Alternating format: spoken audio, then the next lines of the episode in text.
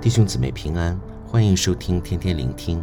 今天我们读的经文是诗篇第五十二篇，题目是“像神殿中的青橄榄树”。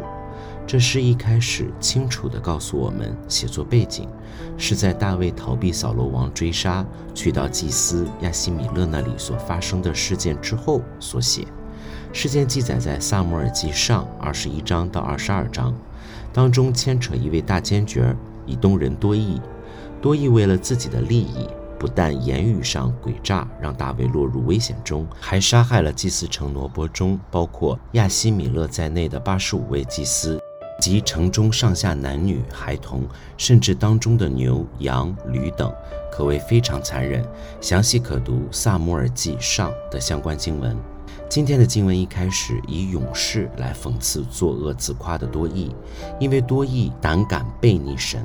同时，大卫以神的慈爱是长存的做对比，突出了多益的不是。第二节说多益行诡诈，舌头像快利的刺刀，图谋毁灭。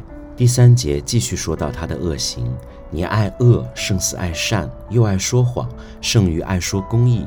然后诗人做了一个细拉。及一个停顿，然后才进入第四到第五节的第二段经文。这停顿似乎是诗人大卫回想起多益的恶行及祭司城的惨剧，而心里凄凄然。大卫回想当时的情景，本来扫罗王是不知道大卫在哪里的，因为多益为立功而告诉扫罗王大卫到过亚西米勒那里，他才知道。而且无论是大卫还是祭司亚西米勒，其实都没有要违抗扫罗的意思，但扫罗却假想他们要害自己，于是下了诛杀命。本来也没有人能够胆伤害耶和华的祭司。但以东人多益却为了得王的心，而不但杀了亚希米勒在内的八十五位祭司，连挪波城无辜的男女、孩童、牲畜都不放过，非常残忍。第二段是形容恶人的结局，诡诈的舌头啊，你爱说一切毁灭的话，神也要毁灭你，直到永远。他要抓住你，从帐篷中拉你出来，以活人之地将你拔除。希拉，诗人告诉我们，恶人终必遭报，慈爱的神是不会不理会恶人的。这里再有一个停顿，可以让读这诗的人思想恶人最终必受审判的课题，让人能从不甘恶人得逞的心情，回到神掌权的真理中。第三段六到七节，回到我们一人身上。当读完恶人的结局后，诗人期望我们不要羡慕恶人以毁灭他人来让自己获益，却要因神最终会审判而惧怕，提醒义人要持守自己的义路。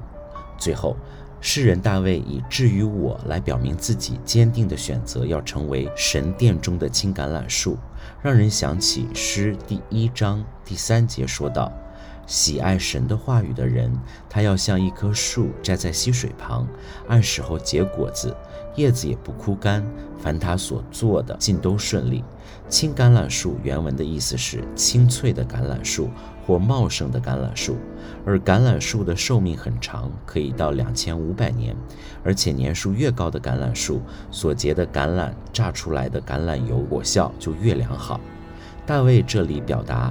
连于神的生命能够得着源源不绝的力量和滋养，能够长久丰盛的坚立，而宣告自己要永永远远依靠神的慈爱，向神宣告，在你圣名面前仰望你的名，这才是最美好的。弟兄姊妹，恶人是必然会遭报的，你能认同吗？如果只看短暂的今生是不容易的。撒母耳记上二十二章之后，圣经再没有提到多益这个人。他的下场如何，我们本来不知道，但今天的诗篇中告诉了我们大坚决的结局。神知道，神看见，神会处理。大卫在患难中也期望以这训诲的诗来给我们信心，期望我们像约翰三书中教导一样，不要效法恶，只要效法善。行善的人属乎神，行恶的人未曾见过神。别人的恶，我们当然不应效法，也要知道神没有不管。另一方面，我们要检视自己的言行，不要成为恶人，否则是会影响我们与神的关系的，也会面对神的管教。鼓励大家一方面信心不要被任何恶人或者恶事影响，另一方面也不容让自己里边有不合神心意的地方。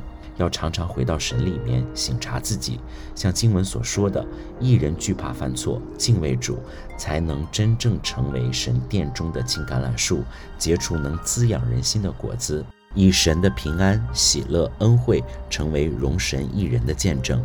愿主赐福大家。